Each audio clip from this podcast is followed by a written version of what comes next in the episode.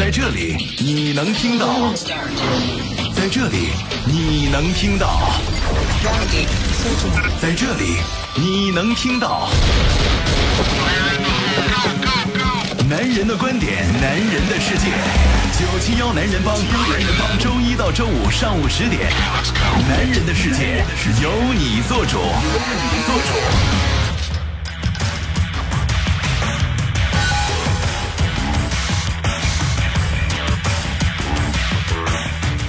北京时间的十点零四分，欢迎各位继续关注飞扬九七幺，这里是男人帮，我是海峰。我是尹涵，今天哎哎哎哎哎哦，开麦了啊！什么意思？麦开了，完事不让人说话。我重新说，说，我是尹航。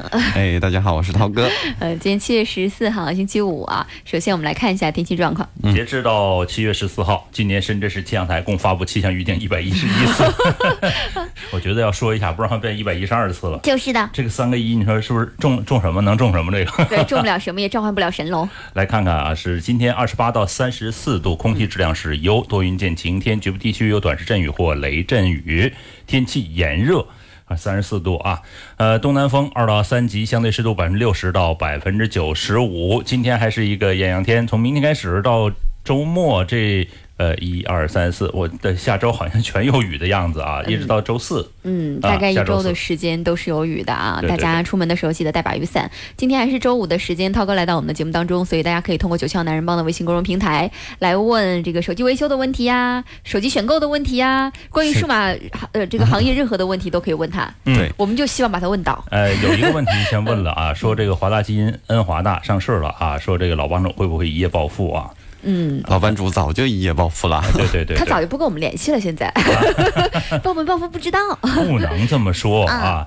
呃，这个还有朋友是这么早就说什么过来打开报道了，什么意思？就打啊。开过来报报个到啊，这么早十点零四就说啊啊，好吧。嗯，呃，其实呢，还有很多很多这个关于这个数码方面的问题，我们这一周发现大家问了很多，我们这个攒了攒，想说周末问涛哥啊，所以大家如果这个这周我们没有回答你们的问题，呃，可以重新发到九霄男人帮的微信公众平台上面来问一下涛哥。哎，你别说啊，这个在上周的某一天，嗯。我还是亲某年某月的某一天，啊继续。哎，不是，还让人继续吗？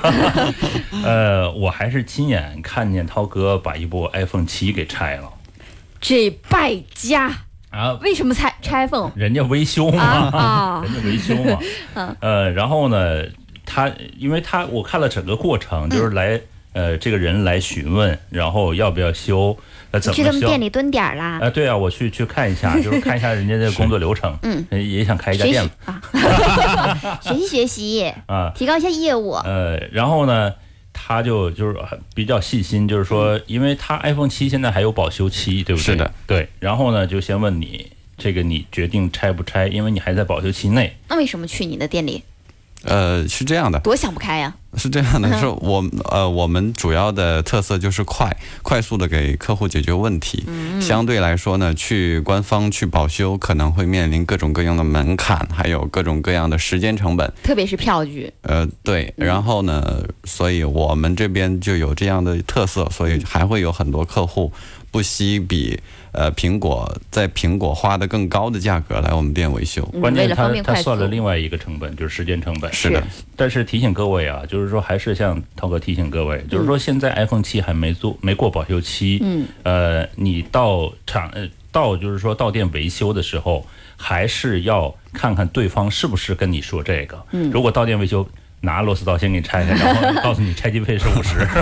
他他一定要先询问过你，得到你的允许之后可以拆机。但是其实我想提醒一下大家的是，就关于手机维修这件事情啊，嗯其实我们节目之前说过一次关于 iPhone 维修，说大家一定要从哪号开始啊，就开始要留好那个 iPhone 的票据了，你的购买票据等等的小票。对对对。但我们就说了一次，嗯，我说了再重复一下。对我说了一次之后，其实我身边的好多朋友见到我的时候，还真的问我嗯，说：“你说那不可能，啊怎么不可能说我电子数据一样的。”我说：“你去试试。嗯 这现在是真的不行了，一定要留好小票，还有包装盒，还有什么？涛哥，呃，如果你是在香港购买的，还需要香港的过关的凭证。对，就啊挺麻烦的其实你全要留好。是是那意思就是关税的凭证吧？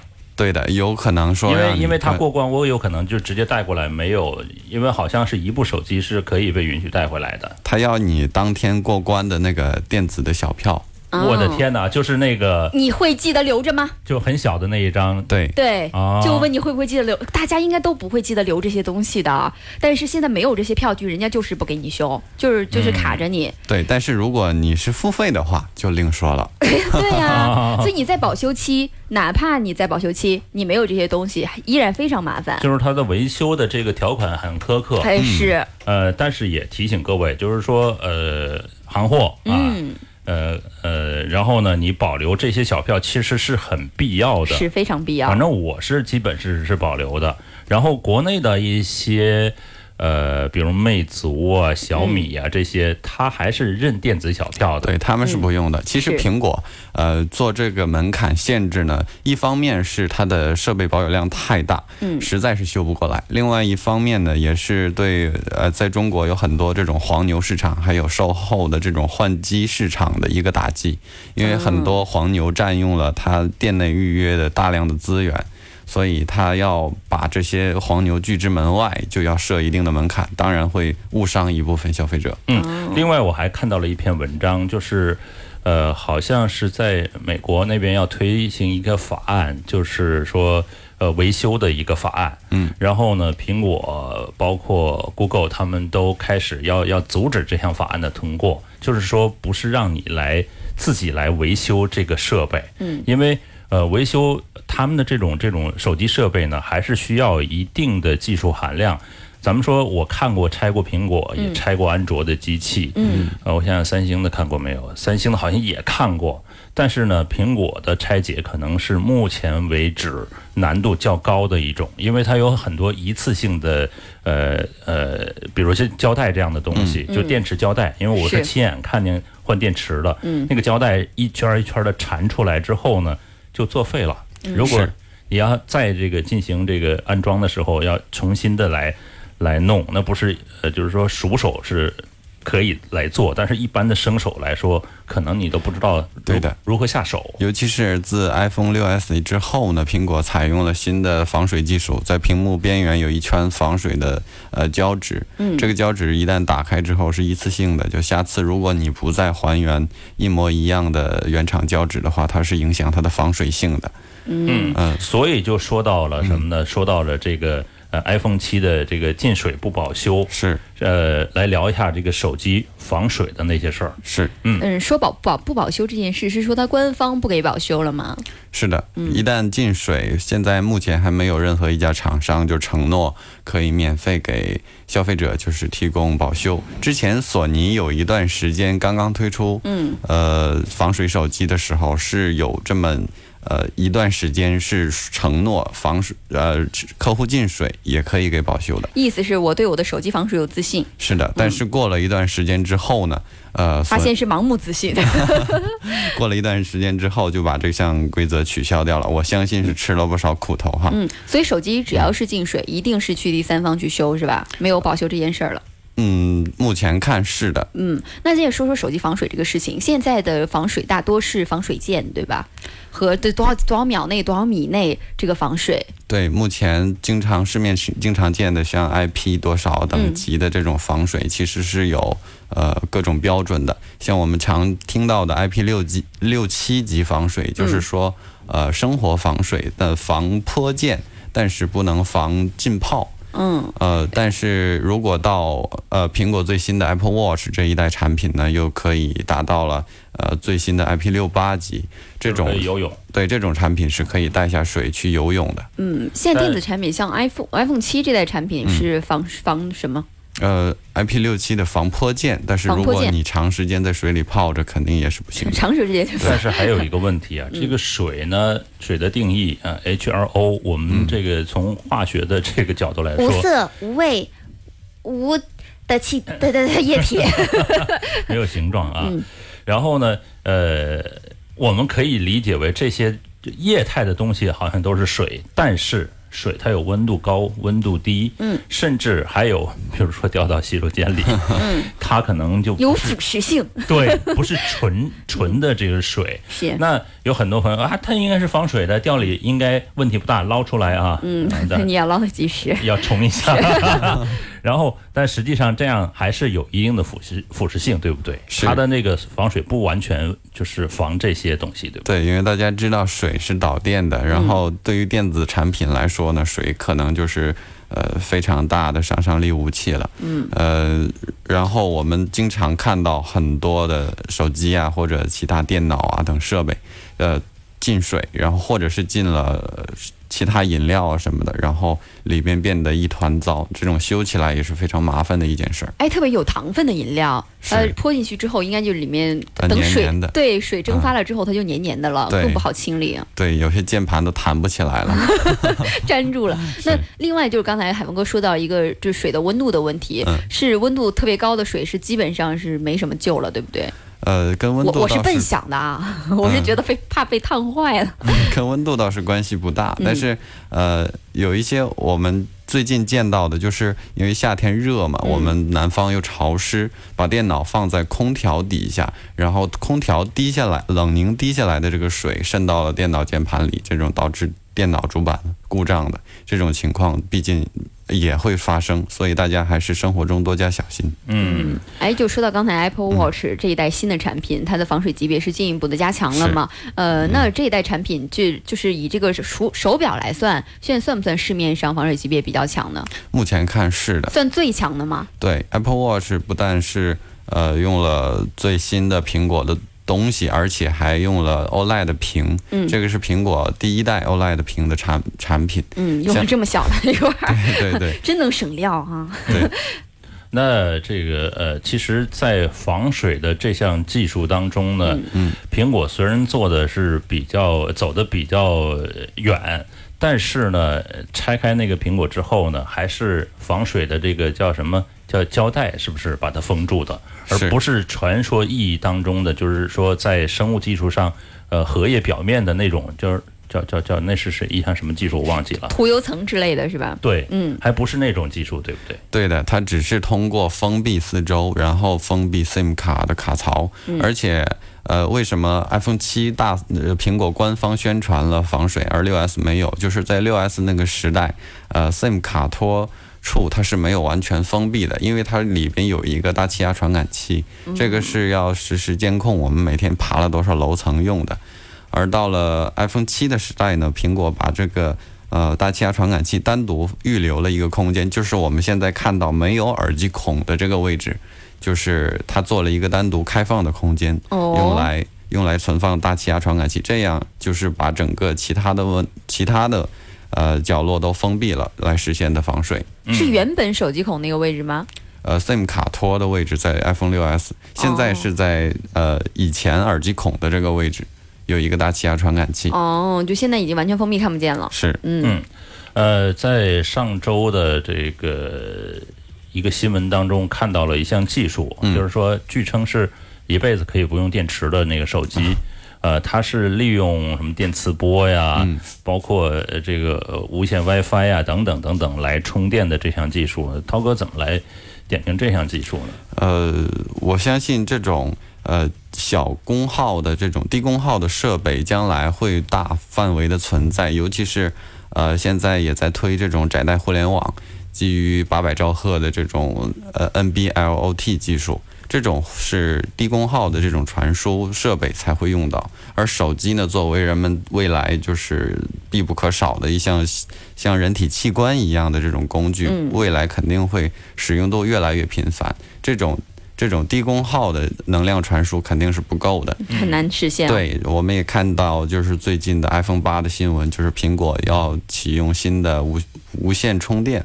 呃，相信无线充电的，未来还是呃在未来三到五年还是主流的这种移动设备的充电方式了。嗯，它那个无线充电也只能是贴近的无线充电，是的能不能做到就是在一个房间里面？哎呦，那我辐射会很大是吧？是，那就变成好像我在一个微波炉里面啊。呃，也也不一定吧，它可能用利用别的方式来充吧。对，呃，无线充电呢，其实可以分为两种主流的方式，一种是磁感应式的，另外一种是磁共振式的。嗯磁感应式的就是我们常见的这种，呃，像 Apple Watch、像我们的电动牙刷这种充电、充电方式。它的呃条件制约呢，就是说距离一定要近。是呃，但磁感应式的呢，不，但磁共振式的呢，就是未来的一种发展方向。它是通过呃磁共振来实现较远的数呃较远的电量传输。但是这种就是有一个问题，就是相对辐射的问题，还有、呃就是能量转换的问题，现在都是要急需解决的问题就。消耗在空气中的可能还挺多。哎，说到充电的事情，我还突然想到我有一个问题，嗯，因为现在我们的手机配件还真不一定全部都是用原厂的配件，越来越多第三方的配件其实还蛮好的。然后呢，我的手机充电线好像也很长一段时间没有用它原厂的线了，买的是比较长的这种线。最近发现它就一直会显示那个什么设备不支持。但我已经充了那么久了，它都没有不支持，怎么突然不支持了呢？对，病都是慢慢来的嘛，由量量变到质变吗？突然病入膏肓了吗？量变到质变啊。对，因为苹果的 Lighting 数据线呢，里面加入了多个验证的芯片。嗯，实际上我们看到很小的一根线里，其实苹果放了很多个芯片进去的。呃，这个所以我那个线潜伏了那么久，终于被发现不是真的了，是吧？对那种第三方的配件，往往通过就是呃为了验证而实现验证的这种方式来制作的。但苹果任何的 iOS 更新之后呢，它都会对这些它授权过的一些配件做一次验证，这也是保护它。呃，产业链旗下的呃呃专门为苹果制造配件的这些厂商而决定的。毕竟那些厂商给给你交了那么多授权费用，不可能让其他没有交授权费用的那个厂商活得那么滋润。意思就是我我是可能是最近更新了手机的系统，是的所以它突然识别到我这个不是原厂的配件了，当然，好难过呀。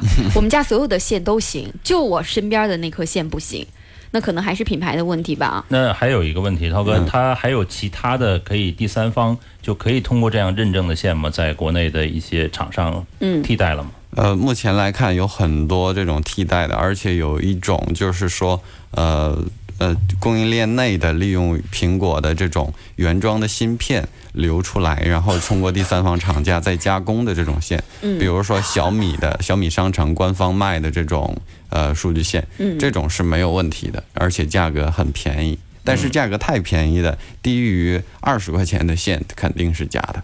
啊，好吧，嗯呃，可能呃根据成本来考虑啊。是，呃，另外这个有朋友来问了啊，看看微信公众平台大家的问题啊，呃说，哎呀，再往前啊，刚才看到那条消息呢啊，苹果六触摸经常没反应，屏幕是正常的，没有破损。呃，还有华为 P 九，你点的太多了。都是触摸，都是触摸没反应。是触摸的，现在触摸屏作为我们跟手机交互的这种主流，呃，不是主流吧，唯一方式。嗯，呃，可能触摸的体验直接影响了手机的所有功能。是，呃，我们目常目前常见的呢，就是 iPhone 六 Plus 的触摸失灵问题。呃，iPhone 六的触摸也有，但是呃，这种方这种触摸失灵相对比较少。呃，或呃这种通常都是客户不小心把手机摔了或者嗯磕碰造成的屏幕排线的破裂和呃脱离和和主板上触摸芯片的虚焊嗯导致的。哦，那还是有问题了。虽然你屏幕没有碎，但是呢，里面东西摔的不对了。呃，就是七伤拳，是，内伤。都都是内伤啊。嗯呃，另外呢，还有我看看啊，有朋友的问题啊，嗯就是想问，呃，一千五到一千八的小米手机买哪个型号好？嗯他说家用不打游戏，哎，手机还有家用这件事儿哈。呃和他说家用啊通话、检查作业啊，一千五到一千八的小米手机，好吧？你买那个，对，呃让帮主推荐肯定是小米的 Max Two。差不多我们。太了解它了，是吧？Max Two 它的续航能力又是比较强，然后屏屏幕比较大，看得比较清楚啊。是，还有 A 生他说，涛哥就是电脑上的电影，呃，要传到苹果手机里，有什么方法比较好吗？就呃就是 iTunes 吧，它还有什么其他简单的方法是吧？对，i 四助手 i4 我最近助手才发现它这个对，其实一些第三方的播放软件，它是可以实现全格式的视频支持的，嗯，而且可以实现 WiFi 基于 WiFi 的数据传输，就是你打开那个 App 之后呢，然后。呃，可以在你的电脑上输入一个网址，直接就可以往你的手机里传输，用无线传输电影了。哦，这样更方便一点。我的 S 助手还是涛哥给我安的，安完之后我依旧不知道它能干什么用。呃，但是问一下，这个无线传输的这个速率会怎么样？呃，这这个是基于你路由器的传输速度的。如果你是二点四 G 赫兹的，那上传的线大概。呃，平均速率在两兆每秒左右。如果是五 G 的，大概是每秒十五兆左右。取决于你的网络啊。对，取决于你的路由器。嗯，呃，别找个一兆左右的啊。看看看极速的问题啊，他说他的华为的 P 九的 GPS 一直显示信号弱。哎，这个信号弱这个问题跟我之前拿给你那个 iPhone 一个意思啊，就一直显示信号弱。这个其实这个问题挺难解决的，是不是？呃，这个问题呢，一般的现在主流的手机都是 WiFi 跟 GPS 共用一个芯片跟一呃一一条数据链路，就是天线。嗯。呃，这种往往是在手机经过磕碰啊，导致这个 WiFi 天线松掉或者说受损的情况下呢，会造成呃 GPS 信号的弱。嗯。这种。呃，通常可以更换天线来解决。嗯嗯嗯，像我之前拿给你那部手机，已经就病入膏肓了，是吧？我之前拿了一部 iPhone 给涛哥，也是这个，也是这个问题，也是 GPS 信号弱。对。然后涛哥里里外外的换来换去。基本上都换成新的了，快换成一部新的手机了，还是没解没能解决这个 GPS。银行的那个就是进水导致的，所以这种进水是最大问题。对，还是对手机的一个非常大的杀伤力武器。嗯，我那手机脑子进水了。虽然是这个防泼溅啊，咱们别别带着它去游泳啊。另外一个朋友说了，手机自动关机，然后开不了机，但是它自动启动到动画又关了，周而复始，到手机没电再充电可以开机，这是软件还是硬件问题？呃，如果是安卓系统的手机，考虑是软件问题，因为安卓的系统，呃，在引导之后，它有多个的呃启动的界面，就是 launcher，就是这种主题，嗯，呃，启动器吧。然后在如果是苹果的，我们常见的呃开机然后再关机，这种是通常是电池问题。嗯嗯。好，大家还有什么问题可以通过九窍男人帮的微信公众平台来问到涛哥啊？今天呢，周五时间我们会一一为大家来解答。好，我们来放松一下，听一首歌曲啊。马上是一段广告时间，广告之后呢，我们继续来回答大家的问题。听到的这首歌是学友蝈蝈的一首歌，还是觉得你最好？一会儿见吧。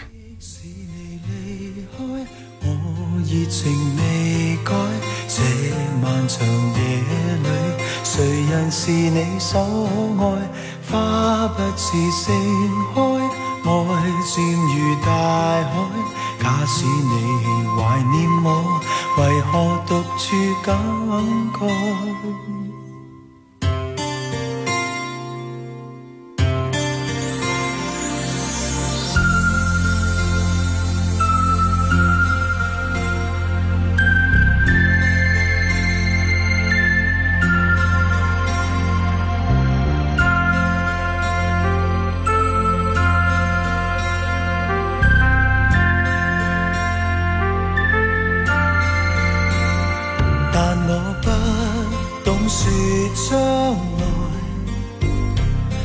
我静待你归来，在这心灰的冷冬，共你热烈再相逢，全是我的美梦。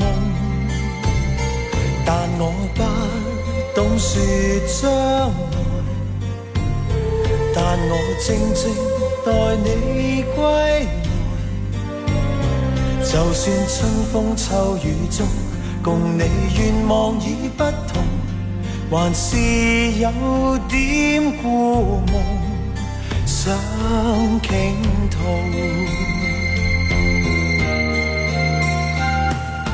一切事情就似一丝苦恼，回看你我的路，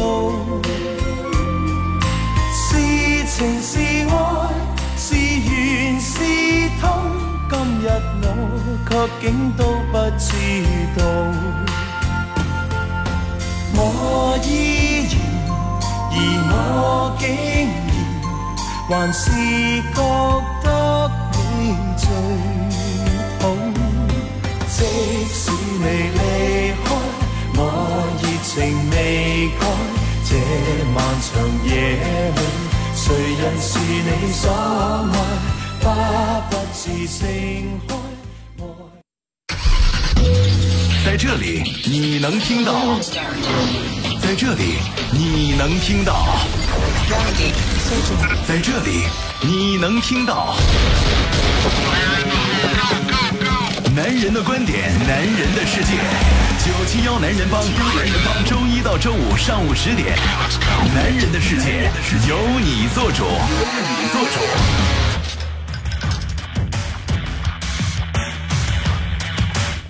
欢迎各位继续回来，这里是飞扬九七幺带给您的男人帮，我是海峰。我是尹航。哎，我是涛哥。嗯，刚才在广告这个呃回来之前呢，让他们两个猜一件事情啊，没猜完，所以我们跟大家一起来猜一猜啊。呃，刚好拿到了一个数据，是二零一七年第二季度的 PC 出货的排行榜。我们来猜猜前三甲到底是谁？PC 啊，啊，前三甲，前三甲啊，就一第一名、第二名、第三名，你先猜第一名嘛。呃，PC 个人 PC 哈，个人嗯，前四届哦。全世界，全全世世界界啊，嗯全世界，呃，会下下不不就说说你那个压压好离手，快快快，那个你你不能突突然就说，哎呀，你我告诉你一个，一个啊，我不告诉你，啊，前三甲，你说第一就行了。现在你就说冠军，你觉得是谁？猜一个嘛，呃，销售。冠军是随便猜一个呃嗯，PC PC 还是不是特别好猜，因为笔记本好烦呀，涛哥，你猜一个。涛哥，你猜一个，压好我离手。猜不是联想就是惠普。不不太不是就是的，到底是谁？呃，压一个。好，联想。好，嗯，那你就压哪个？呃宏基，第一是惠普，涛哥其实中间也猜对了啊。第二名就是联想，其实你刚才猜的不是那个就是那个，其实他们俩就是前两前两名，对第三名是戴尔。啊，对，前三甲是这样的。对，呃，在 PC 市场近几年一一一直是不断下滑的一个态势，对对，所以呃，各个人在人们关注关眼球关注范围内呢，嗯也渐渐淡出了。嗯，差不多。其实你看啊，呃，惠普占的市场份额是百分之二十二点八，联想是二十点五，戴尔是十七点一，加加买买基本上百分之百被他们分但实际差不多了。上它这个市场占有是怎么占有的？是应该是叫呃公务采购，嗯，应该呃家庭来采购，不会采购这样的品牌。是，而且现在家庭采购好像用 PC 的也越来越少了。是的，对，像我们直播间这几台，你看都是戴尔的。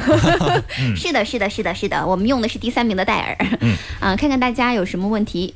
呃，这个问 iPhone 六 S 用着老发热，购机一年了啊，是不是电池有问题？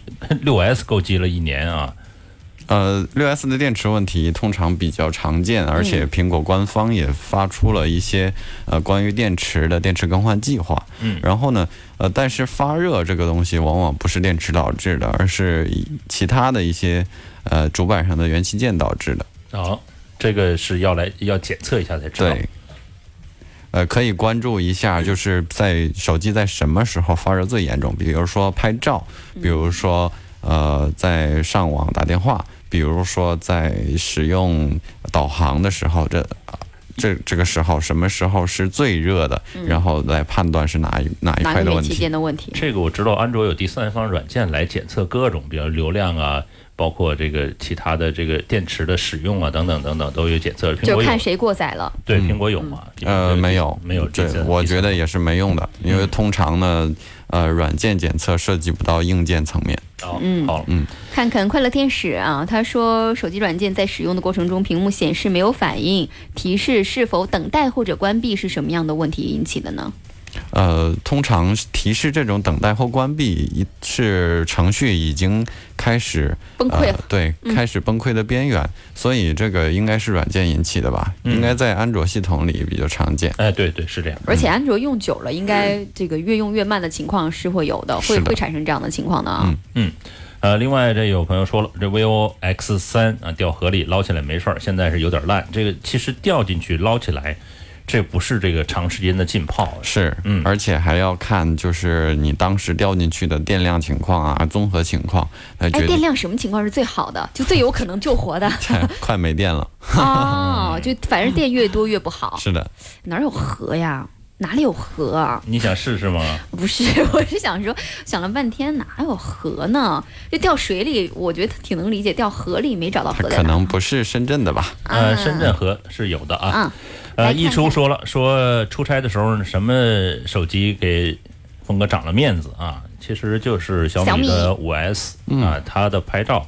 让很多人都比较惊艳。嗯，呃，拍出来的色彩各方面都是比较好的。对，这款手机也是帮主目前在用的。对，其实他们都表扬错了，这个主要是拍照技术。是表扬表扬是表扬的是人，不是这个机器。就是，嗯，呃，另外再来看看啊，这也有猜啊、是什么的？是叫什么？我们是不是公布答案公布太快了？戴尔红机是啊，你关键你没准备礼品啊。是，嗯，另外呢，还有说华为 P 九导航经常出现 GPS 没信号，开车导航很头痛啊。这个打电话给客服，让恢复出厂设置，问题就解决了。没过多久又出现这问题，那是不是第三方软件的问题？呃，通常呢，这些安卓手机，呃，因为用的大概都是通用的这种基于 ARM 平台的这种 CPU，、然后它厂家在拿到这个方案之后，会再做一些底层的这些驱动设计，然后呃，通常这些底层驱动如果设计的有呃一些漏洞啊，或者呃在使用中可能跟其他软件有一些冲突，没想到的地方，就会造成这些问题。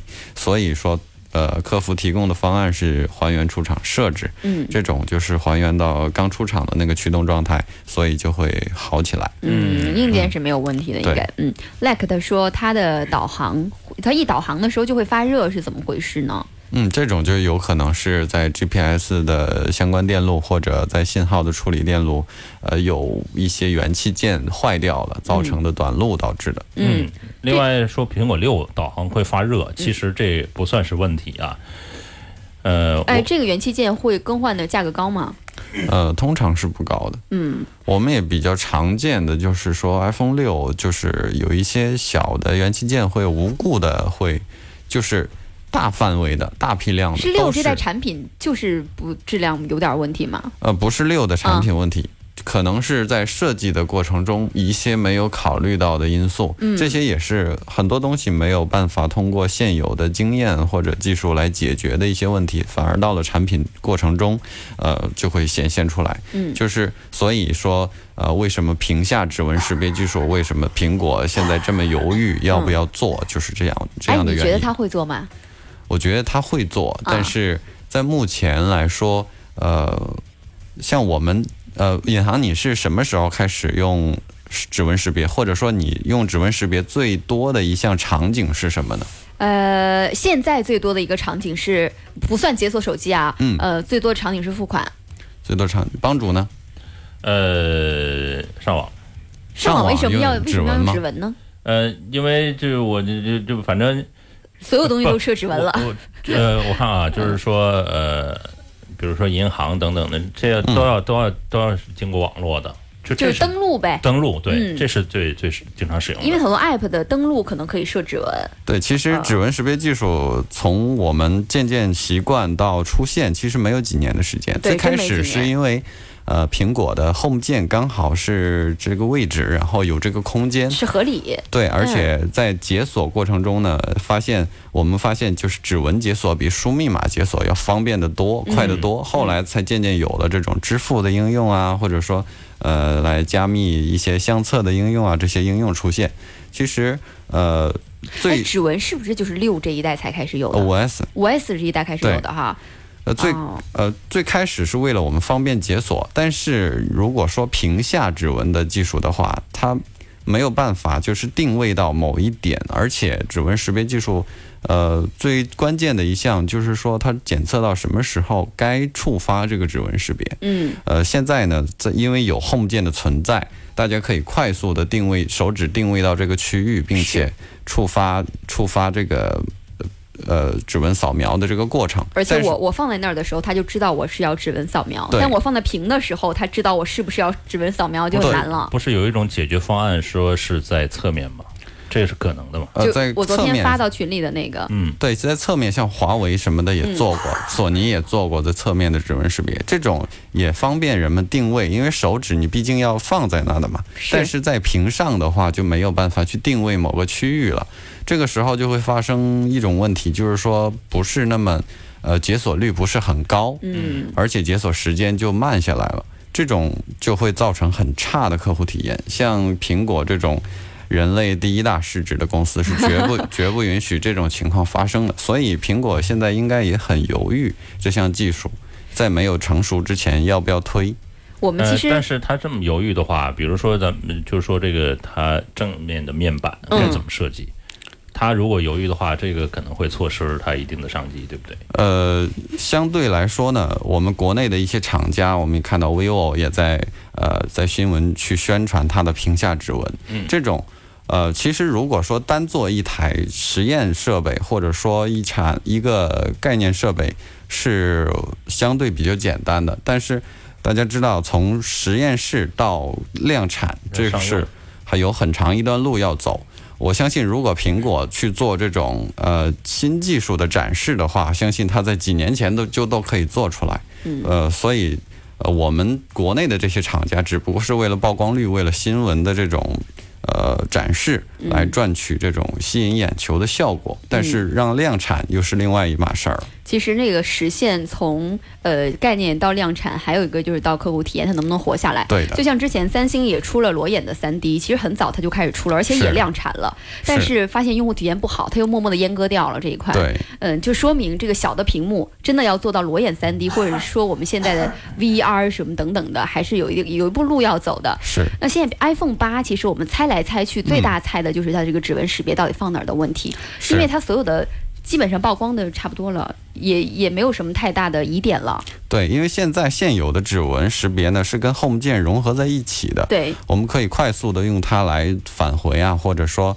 呃来指纹的解锁。嗯如果说你没有 Home 键之后呢，这个 Home 键功能倒是很容易实现，毕竟有一个区域可以按。但是指纹识别，如果你呃没有快速的达到现在现有的这种程度的话，会造成一个体验的下滑。嗯，这种就会很难很难去让整个的商业市场去去接受。相信如果出一个不好的产品，对苹果来说，比出一个相对好的产品，不呃比比出一个呃就是说没有新意的产品。是嗯要、要更有诱惑力的多。是，嗯、我我昨天是发到我们的一个讨论群里面，这个苹果的新一代的曝光，就说这个侧面有可能是指纹识别的区域。它如果真的把正面屏这个指纹识别放弃了的话，真的做侧面的话，你觉得这个可能性大吗？嗯，最近的一周呢，我看苹果的新闻曝光度也非常的高，大概围绕呃围绕来围绕去，就是说苹果的这个识别还有出货的问题。对，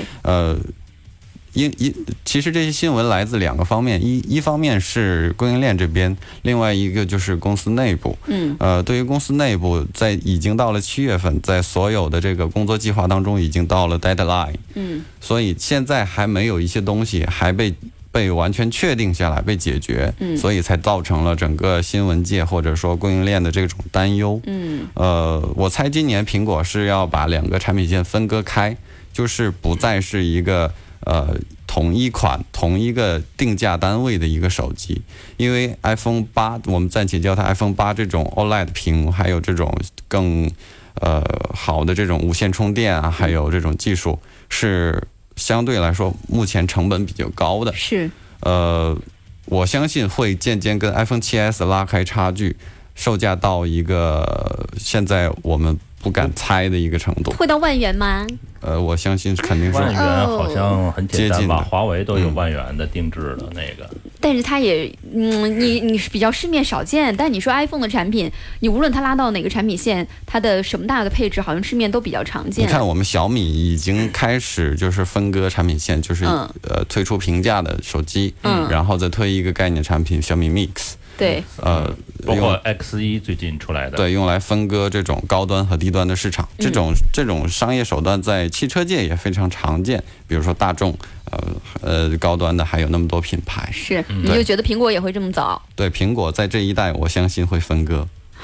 就这一代就是分割点了，是吗？是的，你看之前苹果想要实现的所有的事情都没有实现。以前乔布斯说，我一年只做一部手机，但这部手机每年必是精品。而且乔布斯说过，你们做大屏手机去吧，我坚决不做，我但坚决做单手可持的手机。结果全部打破。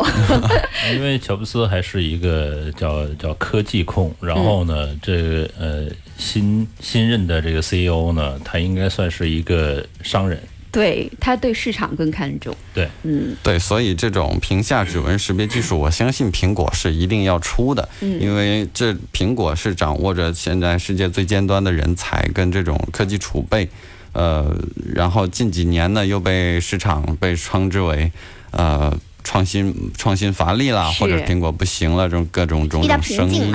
对，所以我相信苹果也很委屈，会在今年呃推在十周 iPhone 发布十周年之际呢，肯定会推出一款让人眼前一亮的设备，然后再次引导整个手机业的走向，这个是一定的。就是屏下指纹识别是会实现，但是这钱多少钱就不好说了，是吧？是的，啊，嗯嗯，还有一条乱入的消息啊，嗯有朋友问是呃 Google 的 Nexus X 一这手机国内会不会不好用？呃，谷歌的 Nexus 是谷歌的亲儿子，被称之为，嗯，呃，这种是原生的安卓系统，不管是安卓几，呃，都是原生的。这种对于一些直系血亲。对，对于一些呃热爱安卓系统的人呢，相信是不二之选。但是面对我们国内的各种网络封锁、各项服务的封锁，这种手机目前来看，在国内呃得不到很好的支持，嗯所以肯定没有大牌子，比如说华为啊，比如说小米这种自己已经深度定制过的安卓系统好用。嗯其实呢，它这种手机呢，嗯如果你想体会呃安卓最原生的系统，嗯还是可以的。但是呃，实际使用很多 app 可能是你很难在那个商店来来安装，只能通过第三方来进行是。这样的话，勤动手，勤动脑嘛。这不干不尬啊，我就觉得没啥意思。哎，还有个手机品牌去世了，哎，就是之前这个所谓奢华高端的那个 Watto，嗯，哦，目前看到它已经失掉了。嗯，就是其实有一曾经有一个年代，还是觉得一特别有钱，手里应该拿一个那个手机，对对，在不对？当年，手机可以区分一个人的社会地位的。直到 iPhone 出来之后，不管你是美国总统也好，还是你是老百姓也好，大家用我们用的东西一样的手机一样的手机。哎，所以也也是正是这一代要分割两个产品线的原因。嗯，哦，我们刚才聊到出货量啊，嗯，说出货量这个事儿，就顺便说一下锤子，是它的出货量还是蛮蛮让我们惊艳的。对，在昨天呢，网网上曝光了，就是苹呃锤子的员工在呃网上发布了，不小心泄露了这个锤子的哎呦，这不小心，出货量，还有激活数据。当然呢，罗永浩也在微博里证明了这是假的，但我相信这一定是真的。罗永浩说那个、嗯涛涛，你去不小心泄露一下，然后我告诉大家这是假的，让你们猜去吧。对，因为它泄露的数据里也包含了所有的激活的代码，还有厂，还有发货的这种 IMEI 的数据库，这很难编是吧？对，这个很难编的。嗯，嗯，就一定是真的是一个内部人员。那对你他他这个出货量来讲的话，锤子这个翻身仗是打得非常棒。那我觉得他。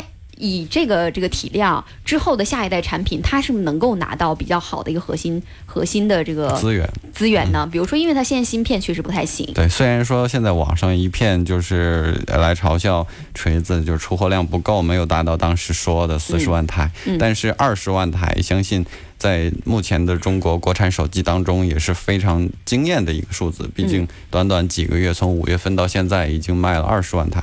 我们从呃净利润来估算，这二十万台的净利润可以到一个亿左右。嗯，呃，作为最大的赢家，当然就是京东了。京东要抽取百分之六十的收入，哦，百分之六十啊，所以所以从从呃呃利润来说，锤子能拿到可能三四千万，就仅仅只是二十二十万台就已经能拿到三四千万的净利润了。嗯，作为一家创业公司，今年能实现盈利，而且之前有那么差的业绩，已经是很好的一场翻身仗了。是嗯，哎，我们之前一直说这个配置的问题啊，一直大家就在讲，呃，现在的手机就是把各种配置叠加在一起，然后看是什么样的配置就卖你什么样的钱。但是你会发现，锤子这个手机让你颠覆了一下，它的配置并没有那么惊艳，甚至我们会觉得这个处理器好像嗯太跟不上潮流了。对，但是它用一些小细节，这个小心思，反而把这个翻身仗打得这么漂亮。是的，呃，而且不仅仅是锤子呀，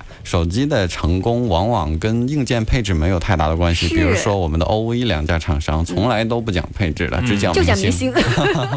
星，另外呢，最近的这个叫小厂家，魅族不能算大厂啊，小厂家的魅族，魅族在过去一周曝光度也频频出现。对，它的这个双屏其实也是打了一个叫市场的一个差，嗯，就是我头差异化。我头一个出现双屏的，在后面有缩略的前面的呃界面，然后可以玩游戏，嗯。等等等，基本的一些小短信什么都可以在这儿看了。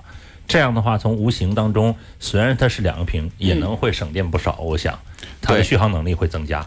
对，而且锤呃不是锤子，魅族的粉丝呢就没有 没有呃呃对，也对这款新的设备寄予了厚望，而且在三星的微博下面也有很多求三星去给魅族新的处理器这种微呃这种回复存在。就他的粉丝去求三星是吗？对，但是目前消息来看，魅族还是继续用的联发科的 X 三零处理器。对，这个、就是、百年联发科，对，就是让我，反正我本来是想，如果他真的用三星的处理器，或者是高通的，嗯，起码你要稍微差一点点，我都能够能忍忍受。对，是但是这是一件好事儿。如果说连魅族都用上了高通，包括三星那个也是基于高通的，呃，高通要统治整、个的科技市场就。是高通一家独大了，再没有其他手机厂商可以抗衡高通。但它这个抗衡的力量也太微薄了吧，太小了一个毕竟有一家竞争对手存在，还是好的。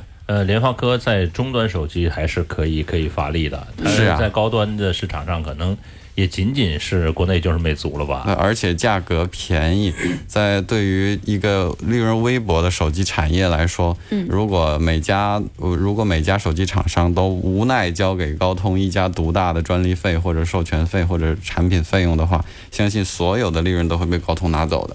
嗯。嗯，哎，我们冷静一下，再说说魅族啊，嗯。真的这个后面的屏，我们反过来看，除了它在市场上有差异化这件事儿之外，它到底用途大不大？你觉得它这个最后的使用到底能不能有我们想象中的那么多用途啊？对，因为它那么小，我相信，不管市场大不大的，嗯。不管它有没有用，都是一个非常有卖点的一个亮点，而且会引发新闻的无限关注。嗯至少我们看到过去的几周，虽然人家没有发布，呃各各大科技媒体嗯还在不断的曝光，是这种无形的就给自己减少了很多广告成本。相信一个屏的一个小小屏幕的付出，来换取这么大的广告收入，是非常划算的一件事。但是呢，如果这个产品要真的推出来，就是市场骂声一片，就是一身叫 叫一兜吐槽吐槽，也够呛啊哎。因为呃，就在昨天，我还看到微博上有条消息，就是说呃某呃模特在拍摄画面的时候曝光了魅族的所谓的这个后面的双屏，屏。嗯然后说呃瞬间就秒删，但是在微博上这条视频呢被转发了 N 次，我看到了。嗯，相信这是也是一种广告策略了，对对对一种套路出现。它后屏是没亮的，只是就是用前面拍摄的时候看到这个后屏嘛。嗯，然后呃我就在想，如果这个他宣传的叫呃呃乌嚷乌嚷的，最后摔得吧唧吧唧的，他怎么来 怎么来对怎么来收场？这是相声里的，啊，怎么收场呢 怎么来？收场的？这个对我这种手机，我相信如果不带壳的话是非常漂亮的。嗯，但是如果带壳的话，就像帮主呃非常担忧的那个事儿，让做壳的厂家怎么办？是对对对。哎，问一个技术问题，问嗯涛哥，其实这个后面的一块手机屏，它的造价到大概到底是一个什么样区间？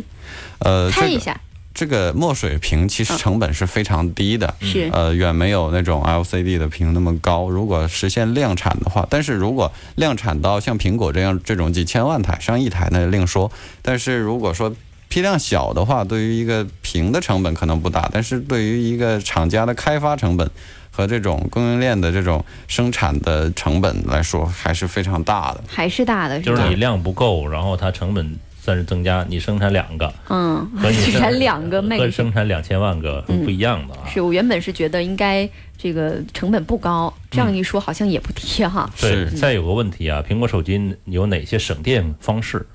呃，省电方式这个，呃，我们呃在公众号里也推送过无数次，包括数码之前银行的数码口袋也有说过很多次了。比如不开机啊，对 比如从来都不用这部手机。对，比如说丢在水里啊，什么呀？我们这瞎教乱教。哎，正经说，其实最好的省电方式是什么？最好的省电方式就是把呃后台应用刷新关掉，然后把定位服务里面的呃始终占用定位服务的一些 App 改成永不或者改成使用期间，然后提示。对，然后把常去的地呃把实时记录的常去地点关掉，嗯，然后把呃给苹果发送的这种错误报告的这个诊断数据关掉，这些都是可以省很多电的小设置。嗯，特别你们会发现，如果要是你的定位在开着，你的右上角有个定位，你的电量会消耗的非常非常快。是的，你一定要看一下是哪个用定位的 app 在开着啊。嗯，好了，今天我们节目的全部内容就是这样啦，我们来听一首歌曲，我们下周再见吧，拜拜，拜拜。